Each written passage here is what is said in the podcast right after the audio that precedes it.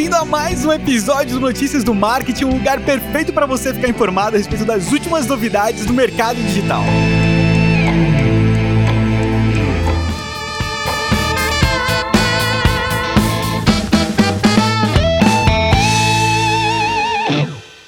E seja muito bem-vindo a mais um dia aqui no Notícias do Marketing. É um prazer ter você por aqui nessa terça-feira de carnaval, não carnaval, né? Tá um clima diferente, mas eu espero que você esteja muito bem. Eu vou te deixar um recado bem rápido para você dar um pulo ali no smxp.com.br, uma comunidade para profissionais de marketing digital, produtores de conteúdo. Tem aula ao vivo toda segunda-feira, 6 horas da tarde. Inclusive, teve aula com o Vini recente que foi incrível. Batemos recorde na aula do Vini, olha só que maravilha.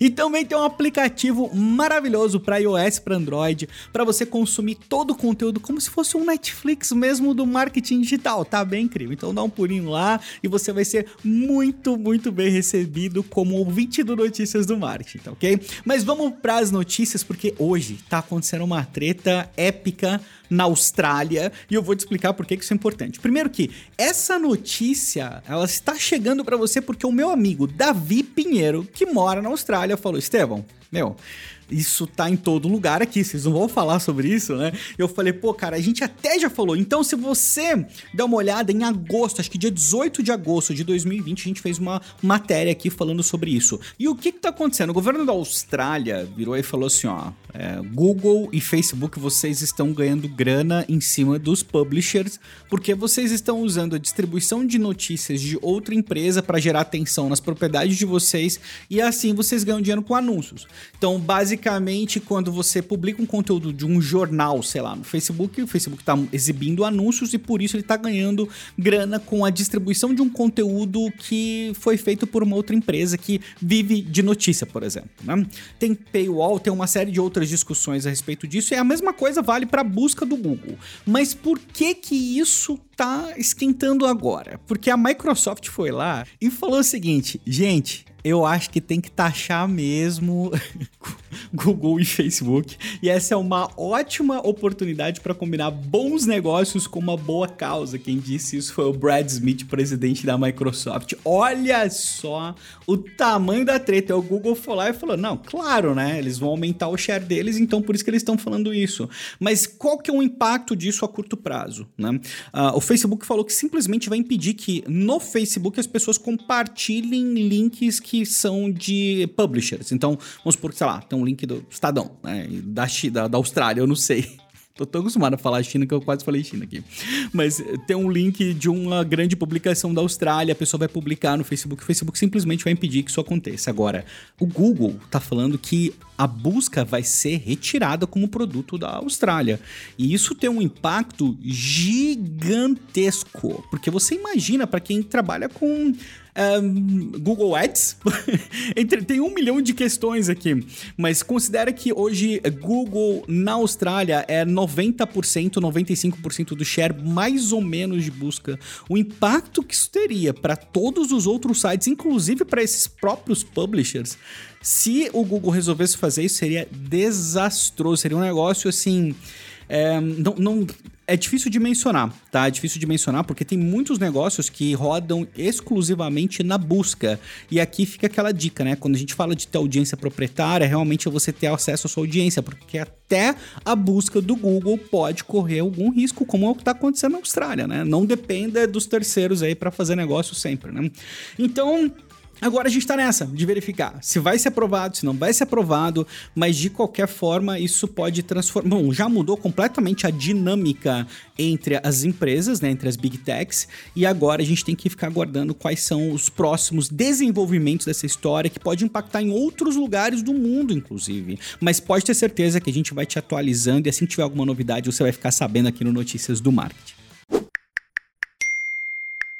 E uma super rápida aqui agora, porque o TikTok está adicionando uma nova integração para vídeos de receita. Eu acho que a rede social percebeu que muita gente tem publicado receita por lá, né? Eu mesmo.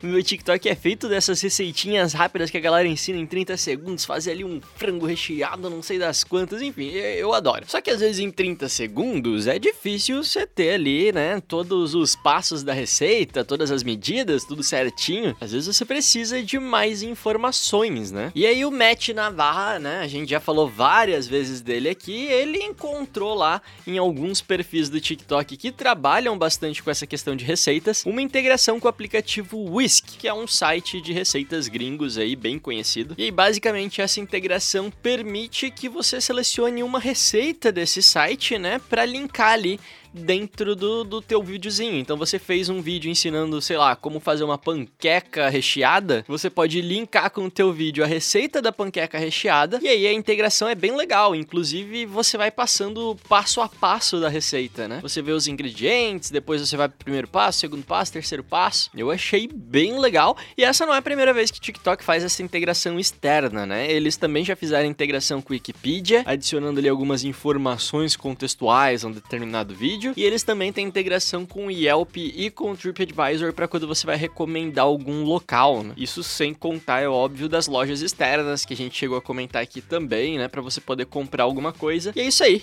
TikTok tá cada vez crescendo mais. E não demorou nada para o Clubhouse começar a ser questionado com relação à segurança. É, a gente realmente vive outros tempos, né? O que eu fico imaginando se a segurança que a gente tem hoje, o nível de conhecimento de segurança, fosse aplicado na época do Orkut. na boa, o Orkut não teria absolutamente nenhuma chance, porque o tipo de escrutínio que as redes sociais passam hoje é uma coisa muito surreal, né? E faz sentido conforme a gente vai evoluindo ter mais, existirem mais cobranças, né?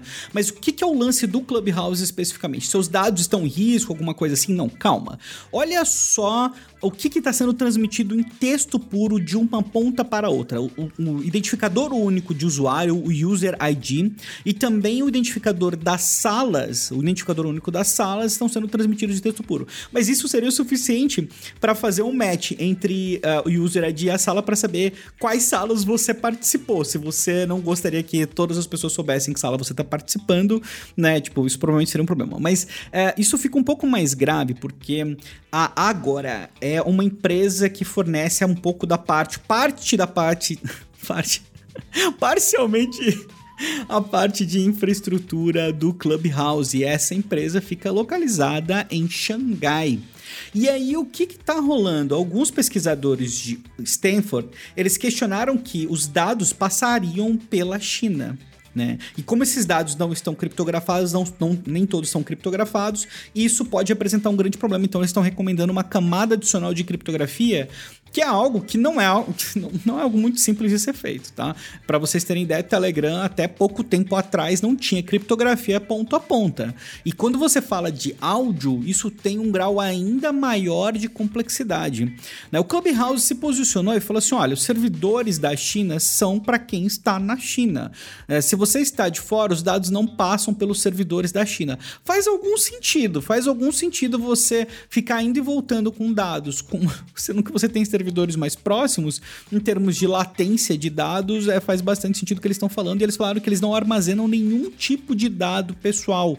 Mas importa? Bom, importa que agora o tipo de cobrança em cima deles vai ser ainda mais alto. E a gente vai ficar de olho aí para verificar o que, que tá rolando, o que, que não tá. Mas de qualquer forma, por ser um aplicativo que cresceu muito rápido, num prazo muito curto, é de se esperar que existam vários tipos de situações aí onde eles vão precisar se adequar, porque o impacto da, da rede foi simplesmente insano, né? Mas é isso, fica de olho e a gente vai te atualizando por aqui. Isso é uma transição para a próxima notícia. E o Tinder, né, a rede social Tinder de, de paquera e tal, foi registrada aí lá nos Estados Unidos pela Match Group, que é o, o, o a empresa guarda-chuva do Tinder, né, para começar a vender roupas e acessórios de celular. E eu não tô entendendo mais nada. Porque assim como no Brasil, né, lá nos Estados Unidos, você tem que registrar quais as, as atividades que a tua empresa vai exercer, né? Então, é, até então, o Tinder era uma rede social, ele tinha lá no KINAI dele, né? Tô fazendo entre aspas aqui, porque provavelmente lá nos Estados Unidos não se chama KINAI, mas enfim, né? Eles têm lá no registro de empresa deles que eles são uma rede social, que eles são uma plataforma de tecnologia, etc, né? A partir do momento que eles quiserem vender, oferecer mais algum tipo de serviço, eles precisam registrar mais alguma coisa, e aí eles registraram agora de que eles vão começar a vender roupas e acessórios para celular, né? Tipo tripé, capinha, iluminação. E aí todo mundo ficou meio que não entendendo mais nada, né? Por que, que o Tinder vai começar a vender esse tipo de coisa? Será que eles vão montar meio que uma lojinha do Tinder, né? Mas se for isso, será que não faria mais sentido pro Tinder trabalhar com parceiros ao invés deles produzirem isso, deles terem uma loja própria e tal, e fugir um pouco do core do negócio, né? Tá, tá um pouco nebuloso ainda. A gente sabe que o Tinder tem um sistema de compras interno que está sendo desenvolvido aí, que deve ser lançado é, nos próximos meses. É uma aposta grande do Tinder, né? Então e, eles vão ter o social commerce funcionando dentro da plataforma deles, e aí ao mesmo tempo eles decidiram entrar dentro do mercado varejista, de vão ter que trabalhar com logística, etc. Eu acho que fica um pouco confuso, mas talvez seja uma aposta que faça sentido.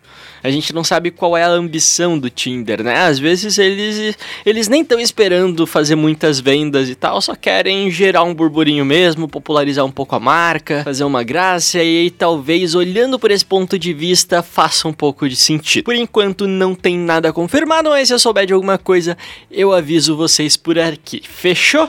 E é isso aí, galera. Espero que vocês tenham gostado do episódio de hoje. Não esquece, por favor, de seguir a gente lá nas redes sociais, em todas as redes sociais, arroba notícias do MKT. Compartilha esse episódio aqui com os amigos, joga lá no grupo do WhatsApp, posta no Twitter também. Olha só, hashtag melhor podcast ever. e é óbvio, não esquece que amanhã, às 7 horas da manhã, a gente tá aqui com mais um episódio para você. Falou? Isso aí, eu te vejo lá. Valeu!